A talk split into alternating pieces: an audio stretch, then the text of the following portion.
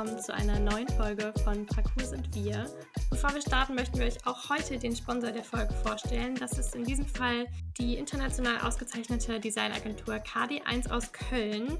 Unter anderem beschäftigen sich die kreativen Köpfe bei KD1 mit Brand Design, Editorial Design und User Experience. Ihr findet sie unter www.kd1.com oder auf Instagram at kd1-designagentur. Wir sagen vielen, vielen Dank für die Unterstützung in diesem und in den letzten Jahren. Heute haben wir Johannes Breuer bei uns zu Gast. Er hat im Februar 2015 seinen Bachelor an der MSD gemacht und inzwischen lebt er in Weimar und arbeitet gerade an seiner Promotion. Schön, dass du da bist. Ja, vielen Dank, dass ihr mich eingeladen habt. Gerne. Bis zu deiner Promotion bist du ja einen sehr interessanten Weg gegangen. Aber bevor wir über deine Zeit nach der MSD sprechen, möchten wir gerne einen Blick in die Vergangenheit werfen. In welchem Schwerpunkt hast du damals deinen Bachelor gemacht und an was hast du damals gearbeitet? Äh, das war eine Kooperation mit dem äh, Fraunhofer IMW. Also ich weiß noch, ich hatte für einen ähm, Wettbewerb, den äh, die Agentur von Quas von Dein organisiert hatte, fotografiert. Wir waren ähm, zusammen in Frankfurt äh, in der Deutschen Bank und ich hatte da die Fotos gemacht.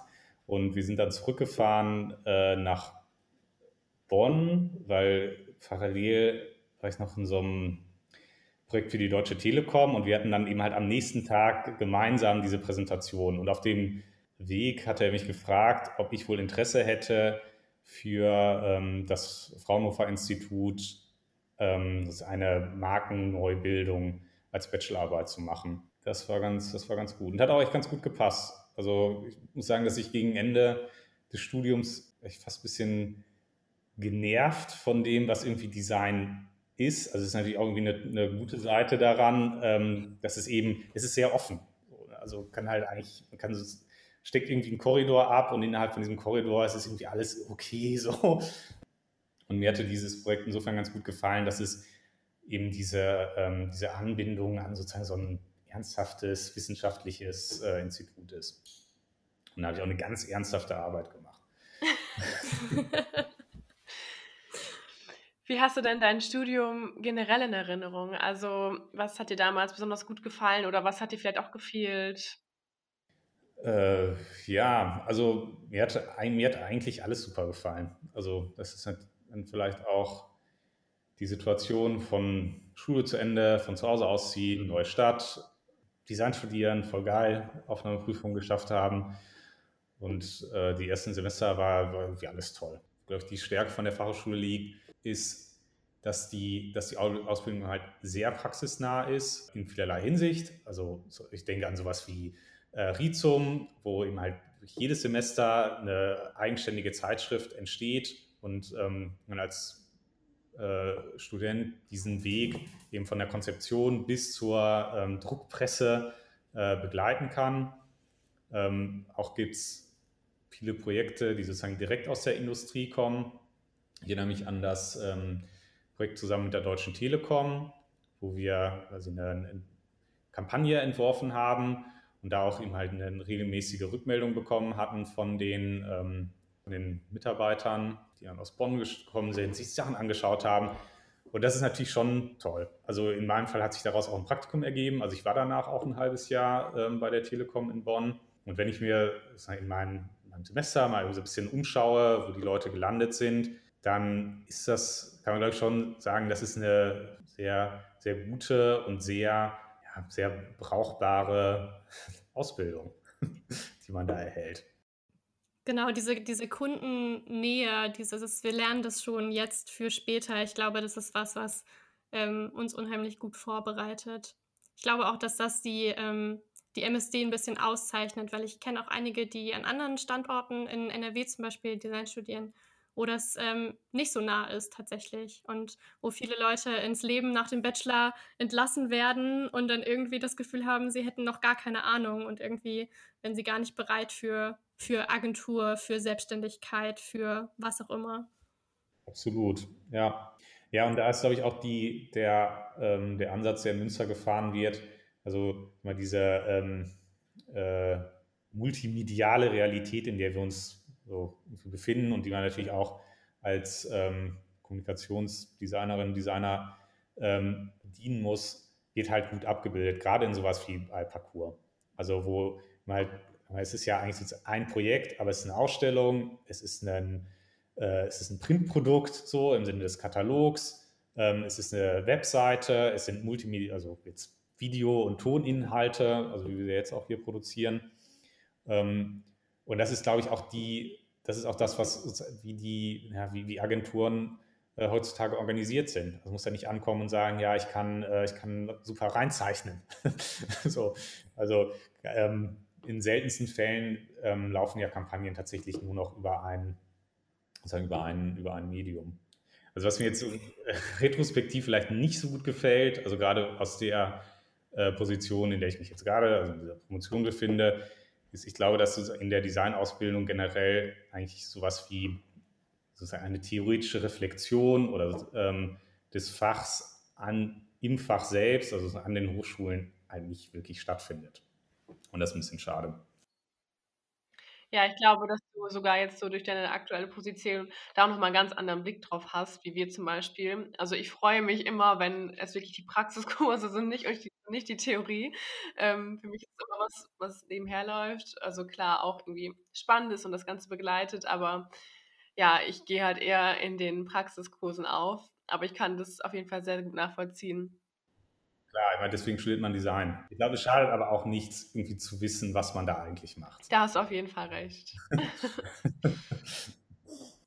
Wie hat sich denn die letzte Zeit deines Bachelors so für dich angefühlt? Also jetzt begleiten wir ja gerade als Parcours-Team irgendwie die Absolvierenden auf ihren allerletzten Metern. Du hast gerade selbst schon gesagt, du warst so ein bisschen verloren und es haben dir ein paar Sachen gefehlt und du wusstest noch nicht so richtig, okay, was mache ich jetzt? Und dann hat sich dieser Bachelor ergeben. Ähm, was war so dein Gefühl?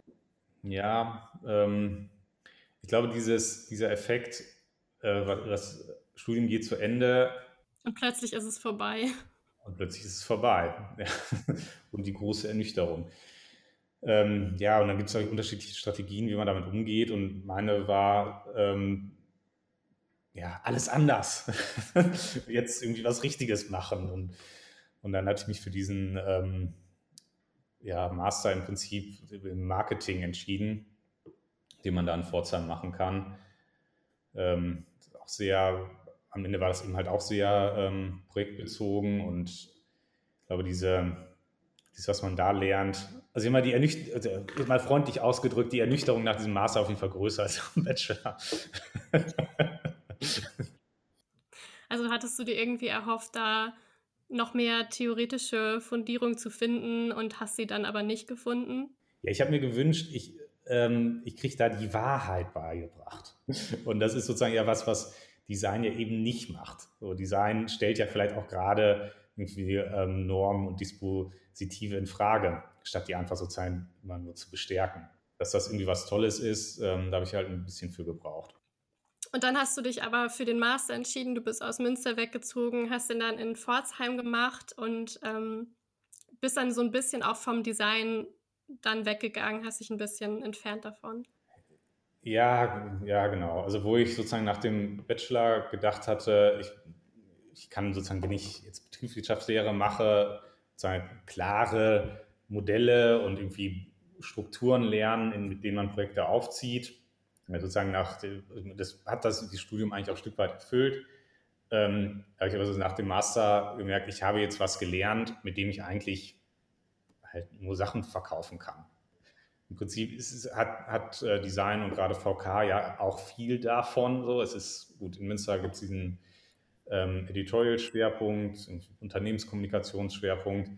Ähm, aber letztlich sind das ja sozusagen auf einem anderen Level Instrumente, um ja, Dinge irgendwie in Szene zu setzen, um die halt in einem ökonomisch organisierten System irgendwie attraktiv zu machen. Und ja, dieser Master war jetzt halt sehr auf so, so Konsumprodukte bezogen und ich habe mir gedacht, das will ich eigentlich auch nicht. Ich will nicht sozusagen meine, ja, meinen Tag damit verbringen, mir irgendwie zu überlegen, äh, wie ich irgendwie eine Wurst im Markt positioniere. So, ähm, und ja, dann habe ich gedacht, so, okay, ähm, genug mit äh, Kommunikationsbranche, ich äh, studiere jetzt Medizin. Und das ist eigentlich auch der Hintergrund für diese Medizinpraktika. Also ich habe insgesamt ein halbes Jahr in äh, Krankenhäusern gearbeitet, auf unterschiedlichen Stationen, auf einer Palliativstation, einer Neurochirurgie ähm, und auf einer internistischen. Ich habe da eben halt während dieser Zeit den Master eigentlich abgeschlossen. Das war auch ein guter Ausgleich. Also so, ähm, ja, aber dann eigentlich auch da wieder sozusagen so ein bisschen die, die Realität wieder eingeholt. Okay, ähm, ich habe jetzt echt viele Jahre was gemacht und ich bin auch nicht zu schlecht in diesem Kram.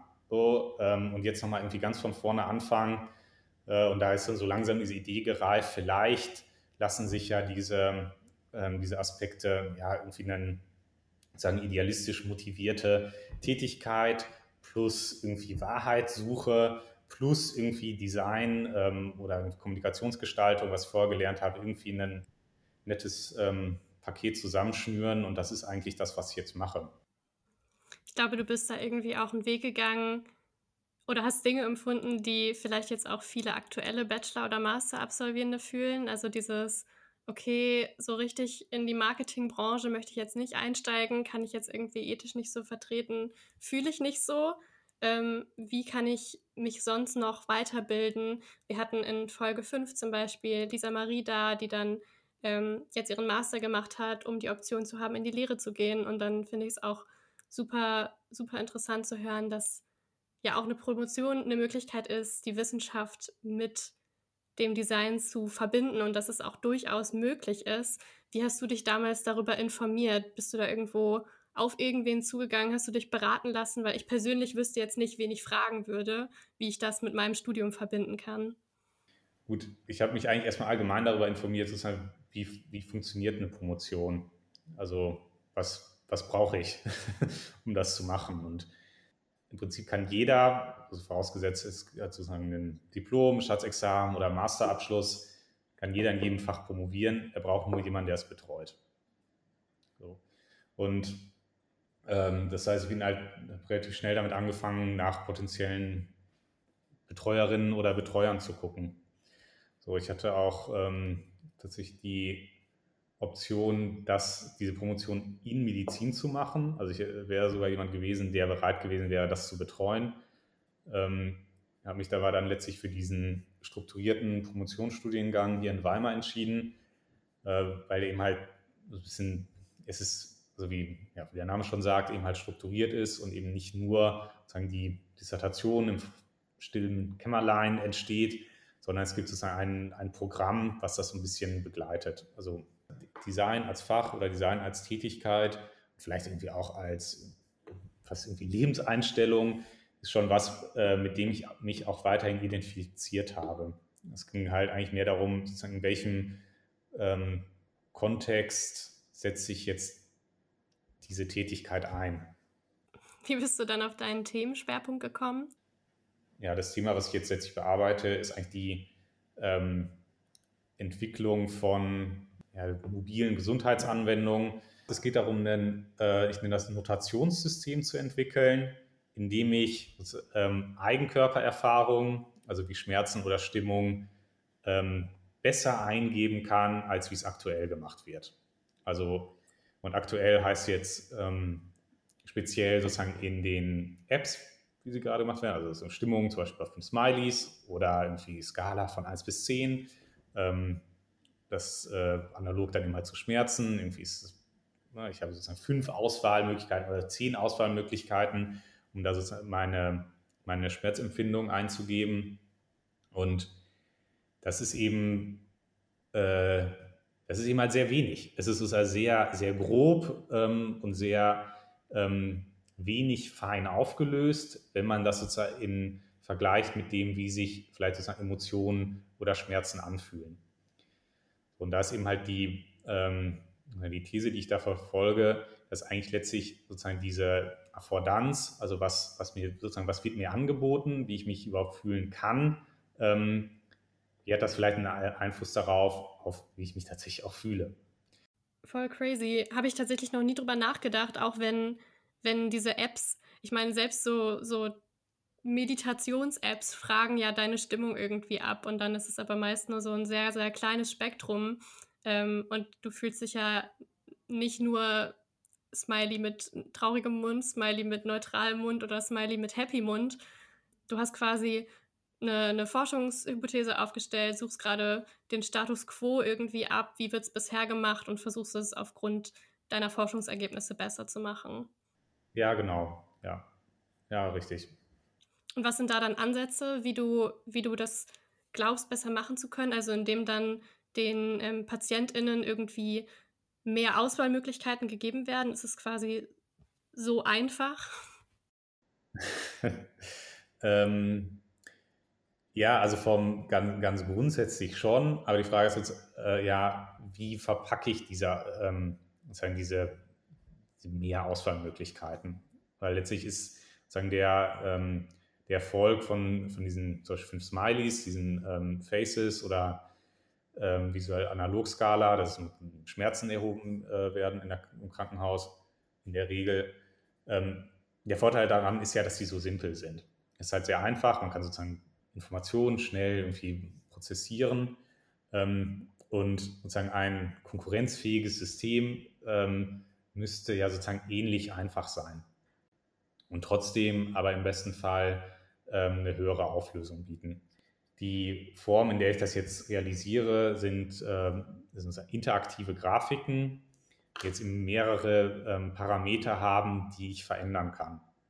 Dadurch, dass sie sozusagen interaktiv sind, dass sie ähm, durch, durch Befragung von Patientinnen und Patienten äh, herausgefunden habe, wie sich sozusagen die Sachen anfühlen, eigentlich in diesem Notationssystem schon aufnehmen. Also solche Aspekte wie eine, ähm, eine Stimmung ist sozusagen ja, ist ja nicht statisch. So, es ist ja sozusagen, kommt irgendwo her und die geht irgendwo hin. So, ich fühle mich jetzt gerade glücklich, dann war ich vielleicht vorher nicht so gut drauf und geht jetzt irgendwie gerade mal woanders hin. Vielleicht gibt es irgendwie auch einen, ähm, einen Gedanken, der sozusagen über dieser, sozusagen über dieser Stimmung irgendwie nochmal liegt. Ähm, und alle solche Ideen lassen sich ja in, in sozusagen diesen simplen fünf Smileys nicht, nicht abbilden. Allerdings sozusagen in der, in der Grafik, die vielleicht selber eine Bewegung hat, die, äh, wo ich eben halt auch sehe, dass sozusagen ich eine, dass ich sozusagen einen Parameter verändere, den ich vorher eingestellt hatte, so und es irgendwie sozusagen so, so einen fließenden Flow gibt, äh, schätze ich, näher daran, ähm, wie sich die Sache tatsächlich anfühlt. Das heißt, da hast du in der Umsetzung auch wieder ein bisschen zur Gestaltung zurückgefunden und ähm, zum Design? Oder programmierst du nur und gestaltest nicht? Nee, nee, klar. Also das ist, es ist ja eine, sozusagen eine Arbeit im Design und meine, sagen meine Forschung besteht auch in diesem Design und dem Reflektieren. So, und am Ende wäre eben halt das, das Forschungsergebnis eben einmal sozusagen dieses, dieses System, was dann ja, getestet wird gegenüber sozusagen den, ähm, äh, den aktuellen Formen der Erhebung und eben halt eine Beschreibung eines Prozesses. Ja, ich finde es mega spannend, dir da zuzuhören und irgendwie den Weg zu verfolgen, den du gegangen bist und vor allem, wie du diese beiden Bereiche miteinander verknüpfst. Weil ich habe mich am Anfang gefragt, wie, wie gehört das zusammen? Aber ich finde es halt, jetzt wo du es erklärst und es so aufschlüsselst, ist halt irgendwie super, ja, super schlüssig und eins greift ja irgendwie in das andere. Und ähm, wo möchtest du denn mit deiner Promotion überhaupt hin? Was hast du so für Ziele und Vorstellungen? Äh, ja, also die was man mit so einer Promotion machen kann in Design, ist eigentlich relativ eingeschränkt. Ähm, sozusagen die einzigen Institutionen, äh, wo man mit sowas punkten kann, sind eigentlich Hochschulen. So, und das wäre auch das, ähm, was mir gerade so vorschwebt. Eigentlich kann man sagen, sozusagen das, was ich jetzt mache, da will ich auch hin. So, ich mache eigentlich schon das, ähm, was mir so sozusagen idealerweise vorschwebt und ähm, ist dann halt die Frage, wer, wer mich dafür bezahlt, auch in Zukunft. Ja, ich finde es cool, wenn man sich jetzt auch nochmal rückbesinnt auf das, was du zu Beginn gesagt hast, dass du das Gefühl hast, dass ganz allgemein die Lehre an Fachhochschulen im Designbereich noch ein bisschen zu wenig durch Theorie unterfüttert ist. Vielleicht ist das ja auch gerade eine Schnittstelle, in der du dann in deiner Lehre ansetzen kannst. Also das funktioniert auch gut. Also ich mache ja dieses Semester auch eine Lehrveranstaltung und das ist ein Theorie-Praxisseminar. Wir machen nicht nur Theorien, sondern wir bauen auch was selbst. So. Ich glaube, das ist eben halt auch was, was, ähm, was wir vielleicht als Designerinnen und, und, Designer, was wir auch lernen sollten, ähm, dass die Dinge, die wir in die Welt setzen, tatsächlich auch einen Einfluss darauf haben, wie Leute die Welt wahrnehmen. Und diese, diese Verantwortung, dieses, ähm, die, glaube ich, wird selten reflektiert. Ich finde, das ist eine gute Message, auch gerade für uns irgendwie als junge Designstudierende und unsere HörerInnen, dass Verantwortung reflektieren für unser Tun auch immer öfter noch an Relevanz gewinnen sollte in unserem Schaffen und in den Prozessen. Und dass man das auch lernen muss und lernen kann. Also, dass es nicht selbstverständlich ist, dass ähm, diese Grundreflexion immer schon gegeben ist und dass es dann vielleicht auch in den Verantwortungen von Lehrinstitutionen liegt, das zu lehren. Ja, ja, ich glaube auch. Also man geht halt echt einfach mit vielen Annahmen so durchs Leben. Und ähm, ja, es ist, glaube ich, je nachdem, in was für einer Situation man ist, hat man mehr oder weniger Verantwortung.